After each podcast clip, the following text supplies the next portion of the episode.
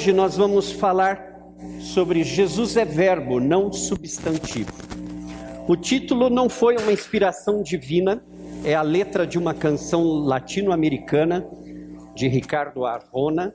Quem puder depois ver no YouTube, vale a pena. Eu vou ler a letra e eu quero que você preste atenção nisso. É a perspectiva de uma pessoa que não tem um relacionamento pessoal com Deus, mas olha a percepção dessa pessoa que não tem um relacionamento com Deus. Ontem Jesus afinou meu violão, aguçou meus sentidos e me inspirou. Papel e lápis em mão, comecei a pensar e me neguei a escrever porque falar e escrever sobre Jesus é exceder, seria melhor demonstrar. Logo, algo me disse que a única forma de não exceder é dizer a verdade. Dizer que Jesus gosta que hajamos, não que falemos. Dizer que Jesus é mais que cinco letras formando um nome. Dizer que Jesus é verbo, não substantivo. Jesus é mais que uma simples e rasa teoria. O que fazes, meu irmão, lendo a Bíblia todo dia?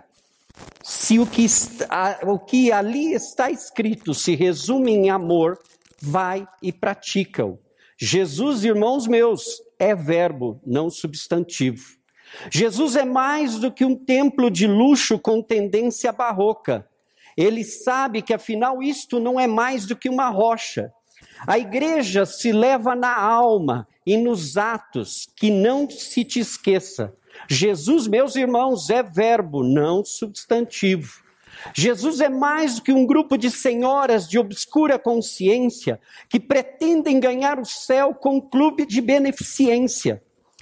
Se queres ser membro ativo, terás que apresentar à diretiva sua conta poupança na Suíça e contatos oficiais. Jesus é mais do que persignar-se, ajoelhar-se, alardear de tudo isto. Ele sabe que talvez por dentro a consciência lhes queime.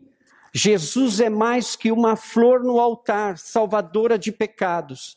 Jesus, irmãos meus, é verbo e não substantivo. Jesus convertia em ações todos os seus sermões.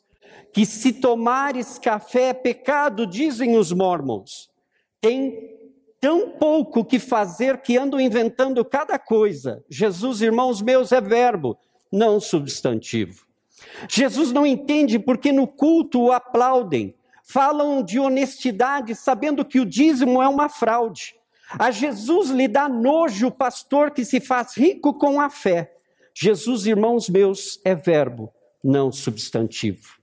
No meu bairro, a mais religiosa era a dona Carlota. Falava de amor ao próximo e me furou sem bolas. Desde pequeno fui aprendendo que a religião não é mais do que um método, ou com um título proibido pensar que tudo já está escrito. Me batizaram quando tinha dois meses e a mim não me avisaram. Houve festa, pinhata e a mim nem me perguntaram. Batiza-me tu, Jesus, por favor, assim entre amigos. Sei que odeias o protocolo, amigo meu.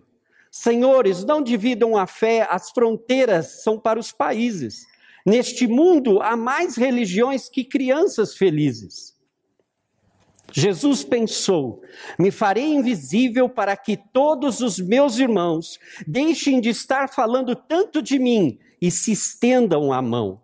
Jesus és a melhor testemunha do amor que te professo. Tenho a consciência tranquila, por isso não me confesso. Rezando dois Pai Nossos, o assassino não revive os seus mortos. Jesus, irmãos meus, é verbo, não substantivo. Jesus, não desças à terra, fica aí em cima. Todos que pensaram como você já estão boca abaixo, esquecidos em algum cemitério de bagagem sua, seus ideais, morreram com um sorriso nos lábios, porque foram verbo e não substantivo. Hoje eu quero falar com vocês, hoje dia de Santa Ceia, a gente fala do sacrifício de Jesus, E nós terminamos a classe de discipulado esta semana foi muito legal a comunhão, tudo isso. Deus está falando com a gente, isso é legal, é bacana. O problema é a nossa raça humana, a nossa tendência a cair sempre nos mesmos problemas, a cair nos mesmos vícios.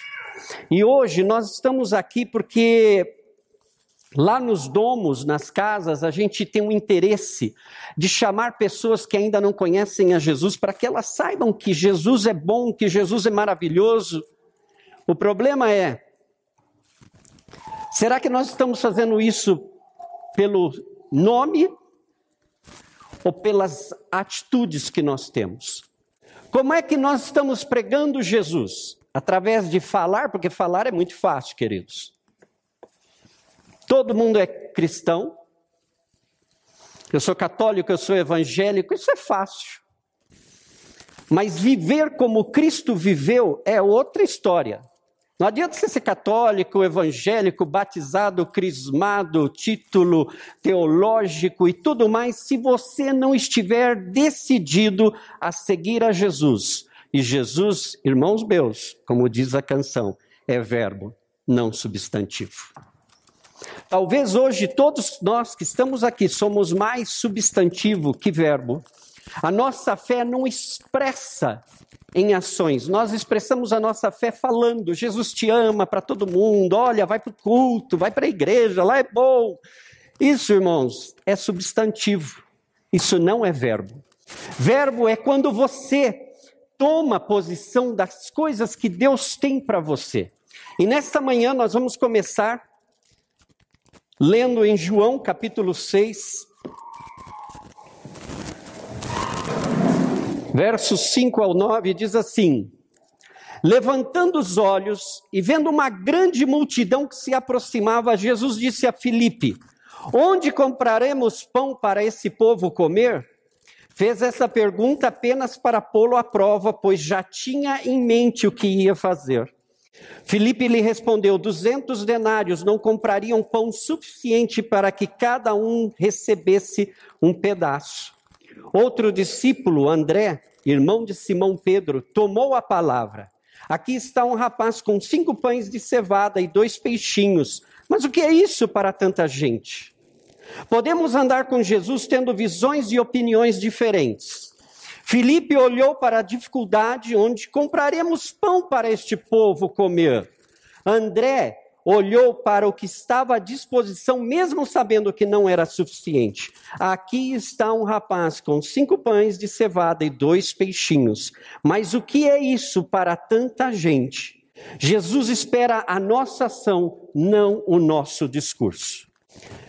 Nessa experiência que nós estamos tendo aqui de criar um departamento de missões na Igreja Aprisco, é, eu sou missionário, mas uma das piores coisas que se faz na igreja é falar de missões, porque falamos da maneira errada. A gente sempre pensa, quando você fala missões, a primeira pessoa, ah, ele está pedindo uma oferta, tem que mandar uma ajuda para os missionários. Essa semana eu vi por todos os lados, as pessoas estão preocupadas com o Haiti. Irmãos, nós não vamos ajudar o Haiti mandando dinheiro para eles. Isso é paliativo. Nós vamos ajudar as pessoas quando nós estivermos dispostas a viver com elas. Você quer ajudar o Haiti? Te convido a ir comigo visitar aquelas. Ah, Maurício, agora não vou não, porque lá tem cólera. Você quer ser verbo ou substantivo? Vai ser a pergunta do sermão. Ah, eu quero ajudar, estou preocupado, estou orando. Orar para mim, que orou muitos anos na vida, e aprendeu que orar muito não é sinônimo de experiência com Deus, porque hoje, percebo isso, a gente pode orar como beatas de igreja e a nossa vida não muda. Conheço pessoas que têm o joelho calejado de oração, mas curiosamente são pessoas que só falam para Deus, elas nunca ouvem de Deus. Porque quando você ora, você tem um diálogo com uma pessoa que vai mostrar, através da tua própria oração, aquilo que você precisa mudar. E orar já está no nome, oração é orar e agir. A oração ela implica se você orar, Senhor, eu quero ajudar os pequenininhos. Você tem que levantar e ir ajudar. Senhor, abençoa as crianças desamparadas na rua. Levanta daí, meu irmão, e começa a preparar a sacola e vai para a rua. Se você quer abençoar alguém, não basta dizer Deus te abençoe. Eu ouço isso de todo mundo. Você vai nos mercados, é Deus aqui, Deus ali, Deus te abençoe. Todo mundo diz Deus te abençoe. Eu sou pastor e não digo Deus te abençoe. Na maioria das vezes não tenho esse costume. Mas todo mundo dá Deus te abençoe. Só que aí você olha a vida daquele sujeito que Deus te abençoe e você fala, mas ele, que Deus será que vai me abençoar? Porque ele não anda com o Deus que eu conheço. Porque não adianta você falar. Falar é muito fácil. Nós estamos aqui porque é fácil. Viver é outra história. E sabe, a, o, o mais admirável do nosso Deus é de que Ele é vivo. Ele não está, ele não é uma história, não é uma boa história. O Evangelho é para se viver. Se você, ah, eu sou crente, eu sou isso, eu faço e aquilo, de nada. A dona Carlota era beata da igreja e todas as vezes que os garotos jogavam a bola e ela caía no quintal, a dona Carlota ia lá e rasgava a bola. Quem jogou bola na rua sabe o que é isso, né? Eu já tive vizinhos e várias bolas foram furadas. Mas domingos estão na igreja. Será que nós não estamos sendo só substantivo? falando de um Deus que foi todo verbo. Jesus, a vida inteira dele não foi somente para um outdoor de propaganda. A vida inteira Jesus agiu. Tudo que ele fez foi agir. Ele nunca se compadeceu da multidão e ficou de braços cruzados. E ele não fez discursos, prometo, olha, quando eu estiver lá nos céus, eu enviarei uma provisão abundante para todos vocês. O que, que nós temos? E sabe, existe muitos Felipes e Andrés na igreja. Felipe, ah, não dá. Eu só estou com o meu lanche e não vou dividir ele com mais ninguém, porque só dá para mim. André, olha, tem ali um garoto, ele tem uma, algumas coisas, mas não é suficiente. Mas tem algo. O que, que você pode fazer com isso? Sabe, nós precisamos aprender de que, se vamos falar de Jesus, nós devemos agir como Jesus. Essa história de que eu sou crente, eu vou na igreja, eu tenho título, eu sou pastor, bispo, arcebispo e não sei o que mais, não vai te levar para o céu. As mil experiências que você teve no teu passado não vão te levar para o céu se você morrer hoje. Porque Jesus é verbo, não substantivo, não é um nome, não é uma, uma questão literária. É uma questão de viver o dia a dia. Como é que você está vivendo a tua vida hoje? Meu irmão, você pode ter um lindo testemunho de conversão de 200 anos atrás, mas hoje você vive uma vida desgraçada, você está longe da presença de Deus e não serve para nada.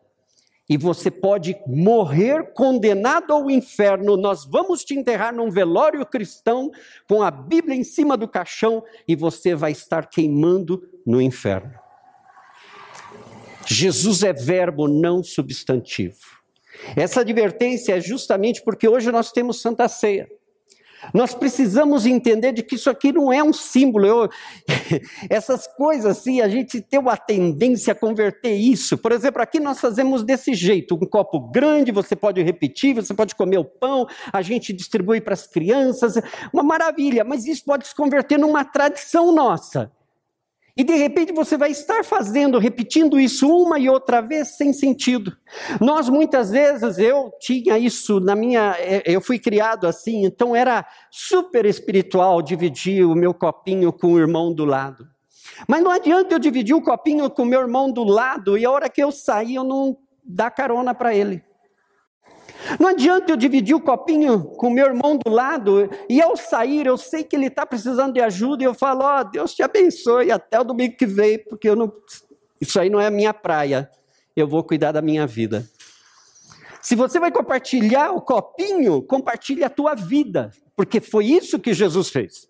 Aqui a gente compartilha o copinho para relembrar o que ele fez da cruz. Ele se entregou. Não foi um mero copinho. Ele estava todo dolorido.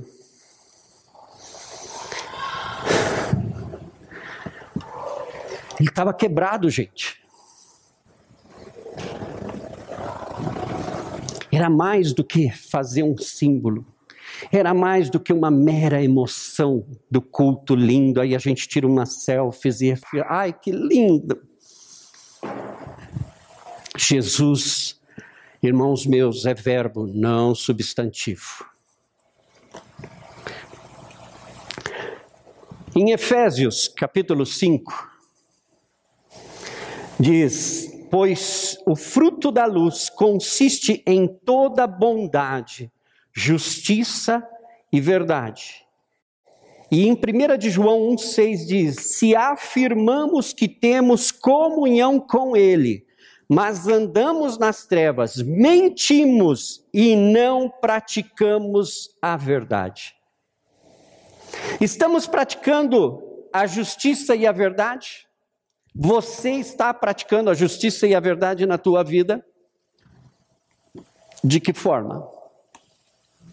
Como é que você está expressando a justiça e a verdade na tua vida? Vamos lá para o governo. Como está o teu imposto de renda? Como estão os impostos no país, quarto país mais corrupto do mundo, onde os impostos são os elevados à décima potência? Mas como que você está indo nessa situação? Como é que você tem transmitido justiça e verdade? Porque, irmãos meus, uma coisa que eu aprendi na Bolívia foi que lá a gente até brinca muito, os campesinos eles falam um espanhol enrolado, como. É... Não, não vou fazer comparação aqui no Brasil. Mas, e assim, justiça, e é, acontece qualquer coisa e eles saem na rua, justiça, que queremos, companheiro, justiça. E eles, como não falam certinho, então que queremos, companheiros? Justiça. Vocês não entenderam? A maioria não fala espanhol. Mas lá é muito engraçado. Só que essas pessoas que saem justiça, que queremos, companheiro, justiça, são os mesmos homens e mulheres que vão lá, tem um lugar que chama Ticheria, que é uma espécie de um bar, galpão, onde toda a família enche a cara. E estão lá mães com o bebê no colo enchendo a cara. Aí acontece alguma coisa lá e saem nas ruas, justiça. Tem muito crente de igreja, justiça, justiça, tem que fazer justiça. O Brasil, você brasileiro, que grita justiça por causa da política e da economia, você é o mesmo brasileiro, com o mesmo sangue, com as mesmas manhas e o mesmo jeitinho brasileiro de furar fila. A gente fura fila até na igreja. Mas queremos justiça. Nós estamos sendo justos porque aqueles que andam na luz não mostram trevas. E talvez a gente tenha mais trevas nas nossas vidas do que luz, e é isso que está atrapalhando com que as pessoas saibam o que é que tem que acontecer nas nossas vidas. É por isso que muita gente fala, ah, ele fala, fala, fala, e eu vou te dizer uma coisa, por experiência própria, principalmente para a família. E olha, quero que você preste bastante atenção para depois não falar um, né? Aí o pessoal que vai cortar no YouTube, corte na parte certa. Porque depois vão falar que eu blasfemei aqui no púlpito. Se você que tem família, quer evangelizar ela, a primeira coisa que você vai fazer, fecha a tua boca e deixa de falar de Jesus. E começa a demonstrar a fé que você tem em Jesus primeiro. Quando eles observarem que você tem uma vida diferente e te fizerem a pergunta: o que é isso que, que acontece com você? Aí sim, abre bem a tua boca e fala tudo sobre Jesus. Vê qual é a diferença? A maioria de nós, malemar, entendemos a nossa fé e a gente quer converter o mundo inteiro. Só que nós não estamos convertidos. Não adianta eu querer, ah, você tem que fazer, tem que ir, tem que ir aquilo, você tem que participar, glória a Deus, aleluia.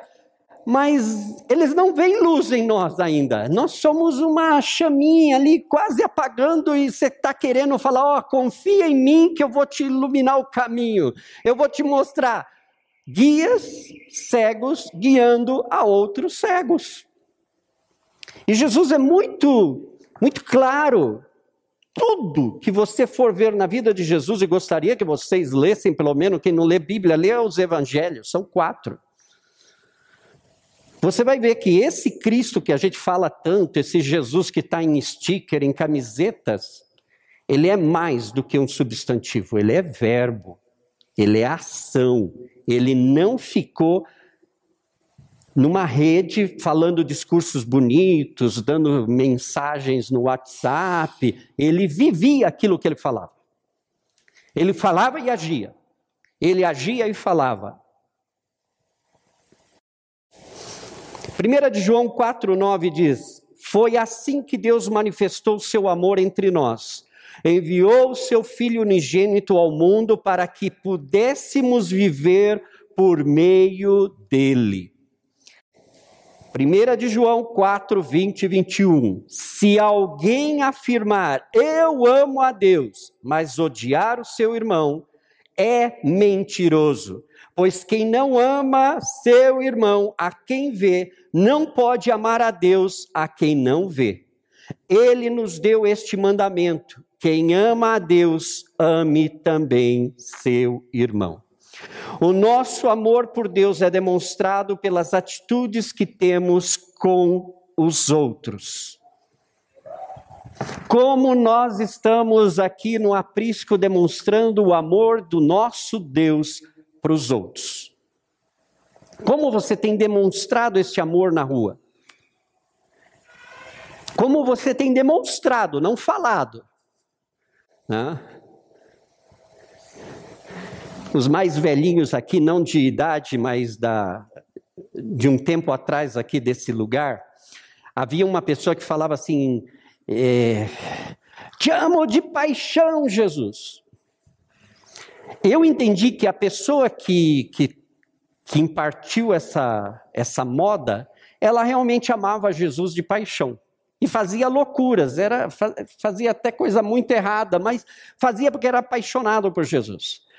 E aí eu via os louros repetindo: Eu amo Jesus de paixão, eu amo Jesus de paixão. Aí o irmão, olha, furou o pneu ali e tal, você pode me ajudar? Não, hoje não tenho tempo. Chama o guincho. E sabe, a palavra já vai duas vezes, se vocês repararam dos versículos, duas, os versículos que nós lemos falam: somos mentirosos.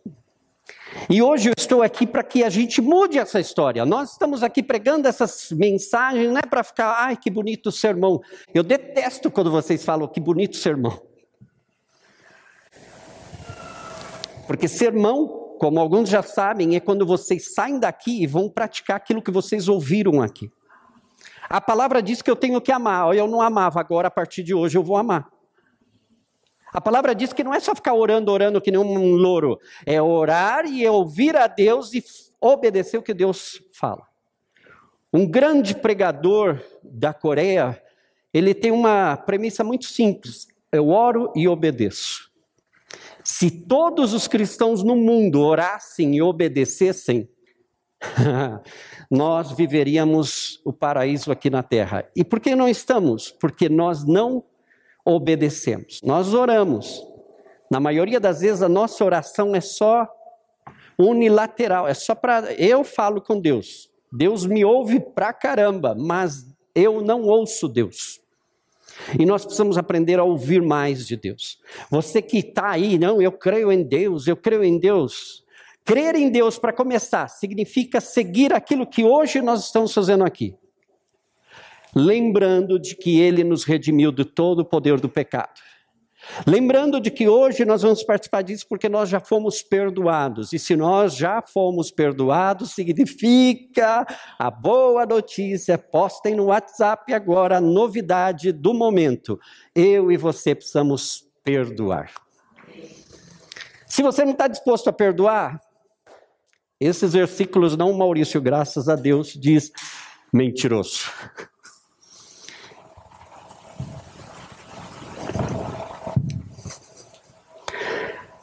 Houve uma vez, eu já contei isso várias vezes aqui, que eu estava pregando e o Espírito Santo falou assim: Maurício, você está em adultério. E aquilo me. A minha cabeça ficou assim, eu falei, Deus, eu sei o que eu faço da minha vida e eu tenho a plena certeza que nem em sonhos eu adulterei.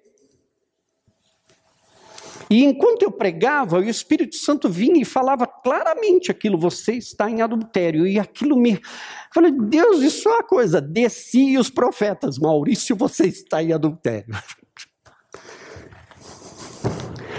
Fui para casa assim, tipo, é o diabo, não é possível. Aí fui orar. Mas não falar só. Eu fui, Deus, eu estou aqui. Se eu estou em adultério, manda um raio, fulmina, mas eu estou aqui. Fala comigo. Aí ele explicou que espécie de adultério eu tinha cometido. Duas vezes eu preguei a palavra de Deus de maneira errada. O pior, em duas igrejas fora do meu contexto. Conclusão: Ai, que lindo, que experiência maravilhosa, glória a Deus, pedi perdão para Deus, orei, chorei, me arrependi, fui nas mensagens que eu tinha pregado, vi que eu tinha falado uma coisa, afirmando que era uma coisa e não era. Até ali foi tudo maravilhoso. Até que no dia seguinte, ao levantar, o Espírito Santo falou assim: agora você vai e pede perdão. Como eu vou pedir perdão para vocês hoje, pregando o sermão, e a semana que vem eu venho falar, oh, irmãos, eu preciso pedir perdão porque eu preguei errado para vocês. E pior, não era, uma, não era a minha igreja que eu podia ir lá falar, falar, oh, hoje eu preciso dar uma palavrinha antes.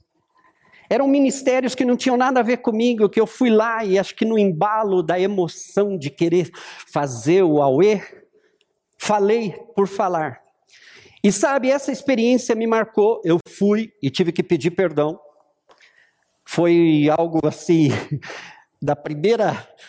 Eu, o grupo de amigos que me levaram quase que amarrado para que eu fosse fazer isso, né? meus intercessores, oraram muito para que eu fosse lá. A gente não faz essas coisas porque nós somos heróis nacionais.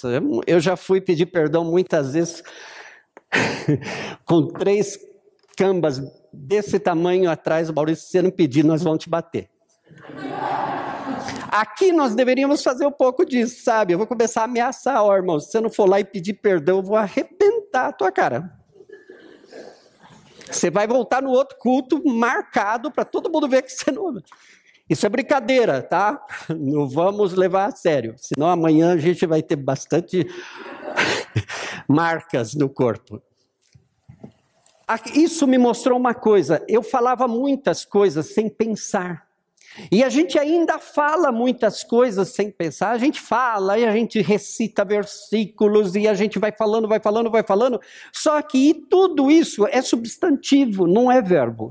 São meras palavras que nós aprendemos de cor e salteado pelas tradições, pelo costume, pelo andar da carruagem, só que isso não transforma as nossas vidas. E você está hoje aqui sentado escutando esse sermão, é porque nós precisamos mudar a nossa vida. Nós precisamos parar de ser esses cristãos que não seguem a Cristo. O legal do evangelho é que Jesus vinha, vem e segue-me, e ele saía andando. A gente não. A gente, ah, eu vou seguir Jesus. Como? Eu vou na igreja. E você pensa que vir na igreja você já fez. Essa consciência religiosa de que eu vou de manhã na missa e posso sair e vou para festa. E vou fazer tudo de errado. Agora a gente vai para o culto e depois a gente vai para a festa e faz tudo de errado. Está na mesma. E a gente critica um aos outros, é que aquele, é que eu, é, não, na minha igreja nós somos os bambambãs da história. É mentira. Nós não estamos levando luz, e é por isso que existe muitas trevas. Em todo esse escândalo político no Brasil, maior que, o maior questionamento, tanto dentro como fora da igreja, é por que num país com tanto cristão, tanta corrupção? Por que, que esse Brasil não muda, gente? Porque eu e você não estamos sendo verbos, senão substantivo. Existem 40 milhões de cristãos, na maioria deles são substantivos, não são verbos. A boa notícia é que basta um tomar a posição de verbo e ele muda o entorno. E um pode mudar uma nação. Mas você precisa acreditar e agir de acordo. Não adianta você ficar aí, a glória a Deus, aleluia, ai que bênção. É, não vai mudar nada, você só vai ficar sabendo. Esse é o duro, nós vamos ser condenados porque nós já sabemos a verdade. Se você fosse ignorante disso, Deus não ia te cobrar, mas agora que você está sabendo, Ele vai te cobrar. Então, é, não estou te fazendo um favor.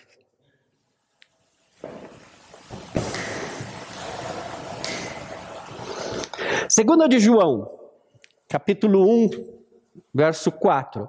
Ao encontrar alguns dos seus filhos, muito me alegrei, pois eles estão andando na verdade conforme o mandamento que recebemos do Pai.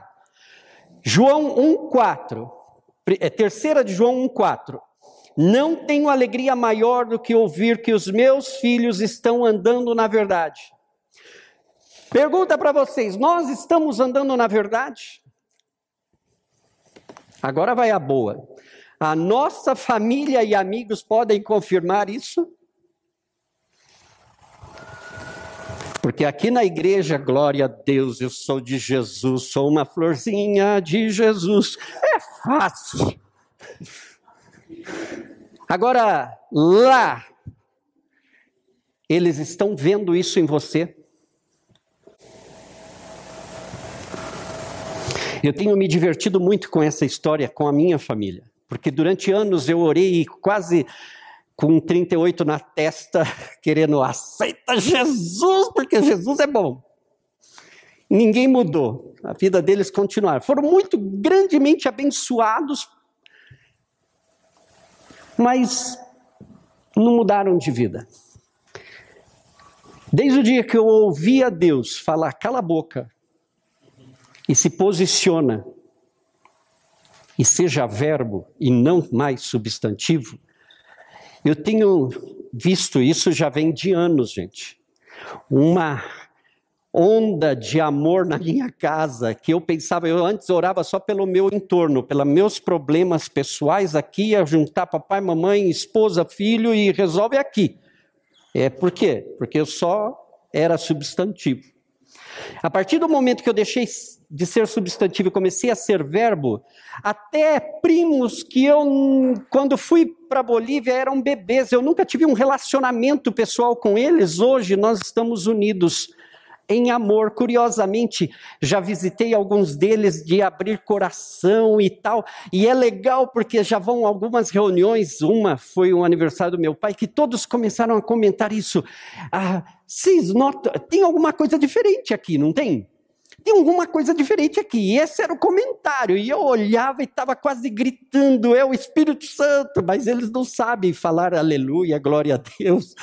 Eles não sabiam o que era, mas eles perceberam de que havia algo. Simplesmente fui verbo, não substantivo. E aquilo me deu uma lição, porque há anos eu tenho sido substantivo, não tenho sido verbo.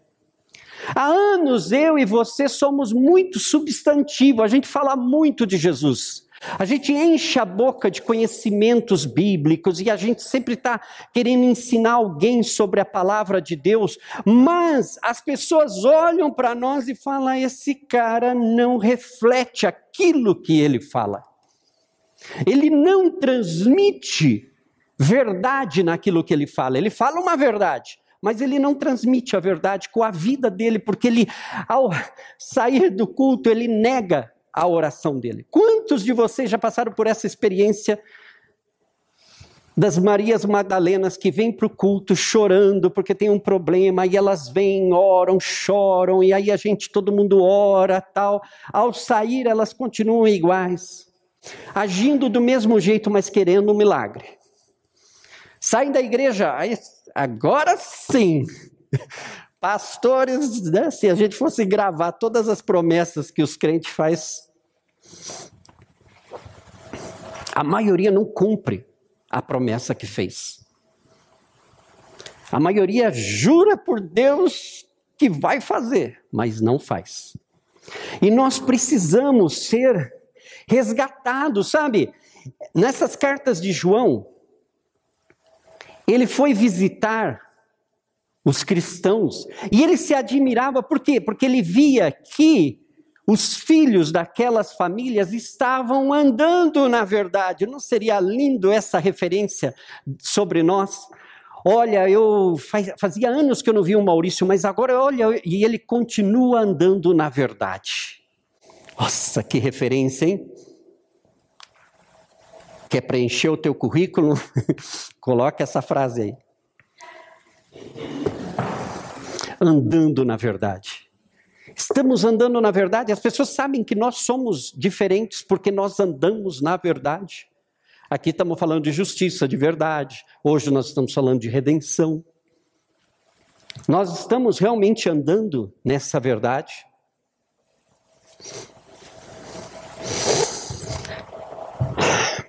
Voltando aqui para o dia de hoje,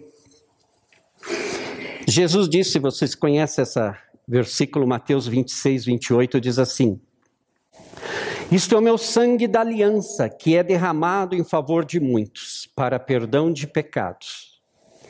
Tudo que Jesus fez ao viver entre os homens foi para definir o parâmetro do reino. Se não estivermos dispostos a deixar a nossa zona de conforto para ajudar a melhorar o nosso mundo ao redor, teremos só o nome de cristãos. Se vamos imitar a Cristo, devemos exercer a ação. E hoje, irmãos, mais do que sermoneá-los,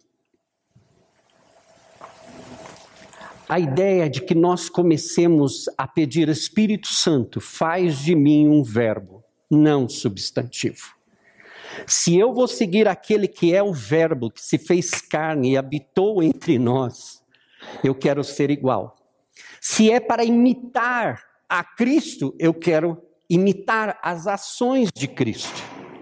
Porque é fácil a gente, a religião nos ensinou aquele Cristo todo bonitinho, sentado num troninho, todo delicado, é muito bonitinho, só que não faz nada.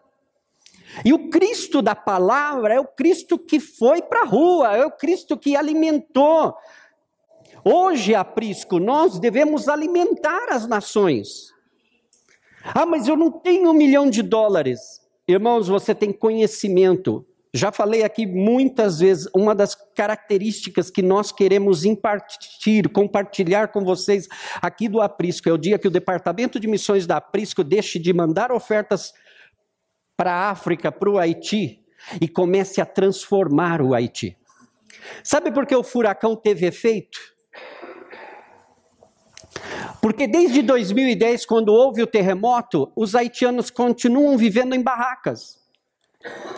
Quantos ministérios já foram para o Haiti? Deram um pratinho de comida. A gente está fazendo isso lá na creche. Todo sábado, 80 crianças estão comendo com a ajuda que vocês mandam. É legal.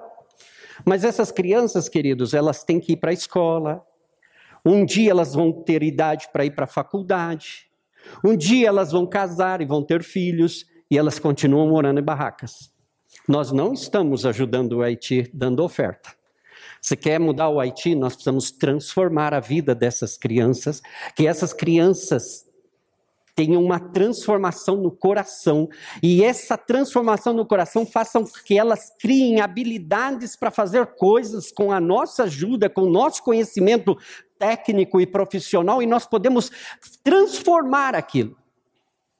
Há anos estão lá fazendo, é o que eu mais fico, porque eu vejo mil páginas de internet falando sobre o Haiti, só que eu fico. Eu, o Judex mesmo, quando nós começamos esse projeto, eu falei: manda foto do poço, que a gente estava entusiasmado de fazer o poço, que graças a Deus a gente ainda não fez. Por quê? Porque não era a prioridade. Ah, mas não tem água. É verdade, não tem água. Só que os bambambãs do evangelho que foram lá fazer ajuda fizeram um galpão lá onde tem uma bica d'água e não tem nada lá. Então o pessoal vai lá, bebe daquela água numa biquinha lá, um riachinho no meio com um galpão cobrindo o riachinho e eles têm que lavar roupa, beber daquela água e fica aquela muvuca. E a primeira coisa quando o Judex mandou o vídeo e as fotos, eu falei: Judex, ninguém colocou uma caixa d'água? Por que, que não fizeram uns tanques lá para lavar roupa? Por que, que, que os brasileiros estão fazendo aí? Tirando foto e pedindo oferta nas igrejas. Irmãos, nós precisamos mudar, e eu estou hoje aqui abrindo meu coração para vocês, porque eu acredito que nós podemos mudar. Porque eu vivi isso na minha experiência em Bolívia. Vocês não vão ouvir do Maurício que fez, que foi, que subiu e tal. Mas sabe, por misericórdia de Deus, porque o Maurício era mais ignorante que uma mula, eu tive bons pais que me cuidaram espiritualmente e me ajudaram a compartilhar com as pessoas não só falar de Jesus, mas ensiná-las a viver com Jesus. Eu fui parar num camburão da polícia com um cara chama, que tem o meu nome, ele cortou os pulsos, levei ele para o pronto-socorro, o pronto-socorro nos expulsou, chamou a polícia, colocaram a gente do camburão da polícia, levaram para o hospital do centro. Chegamos lá, deram um calmante para ele, amarraram ele na camilha. Eu estava de pijama, porque eu estava em casa. Meu chinelo arrebentou, fiquei descalço, com uma roupinha nada bonita, no meio da cidade sem dinheiro, porque nem a carteira, deixei a minha casa aberta, graças a Deus alguém foi lá e fechou, o guardinha da rua foi e fechou, porque senão iam levar tudo.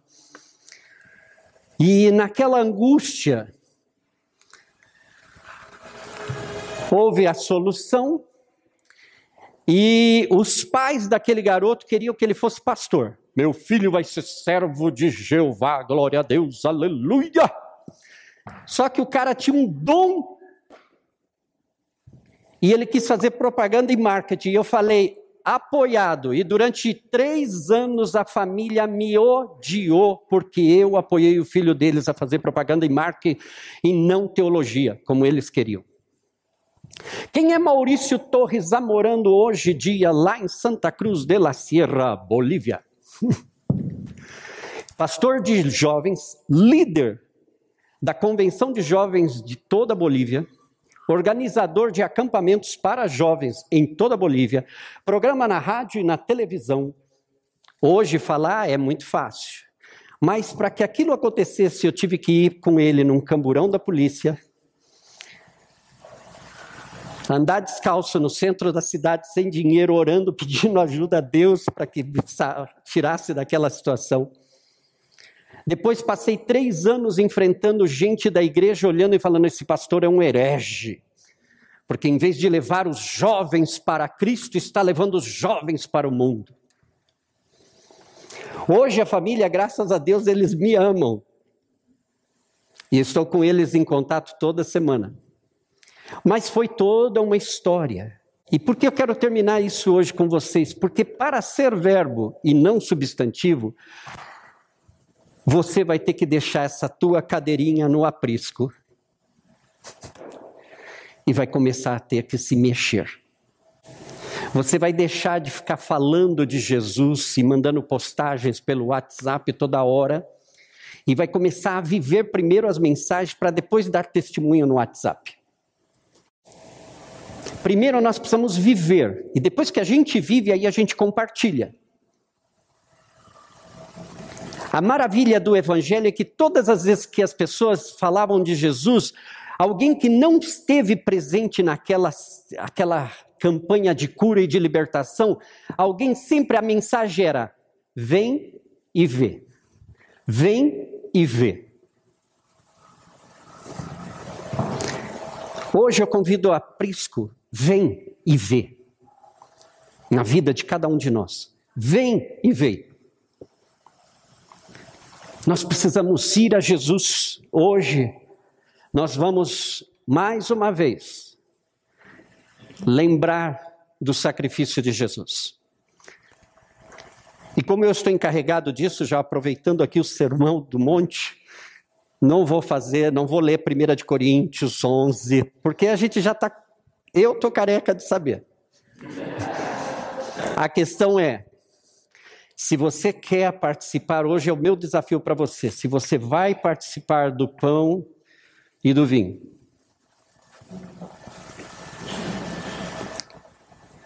Que a tua oração seja: Espírito Santo, me transforma em verbo, porque eu não quero ser substantivo. Não quero mais que a minha família olhe para mim e fale: ah, ele é crente, mas não muda nada. Ah, ele vai lá na igreja, mas não muda nada. Que eles olhem para nós e falem: eles andam na verdade. O mundo pode estar em trevas, o inferno está se levantando, mas eles andam na verdade. Você deve ser reconhecido não pela igreja que frequenta, mas pelo Cristo que você está seguindo em verdade, em justiça. E para não deixar o Arrona lá, né? Depois eu vou mandar o sermão para ele, para ele. Ele é muito famoso, ele nem sabe quem é Maurício Carlos Pires. Jesus, irmãos meus, é verbo, não substantivo.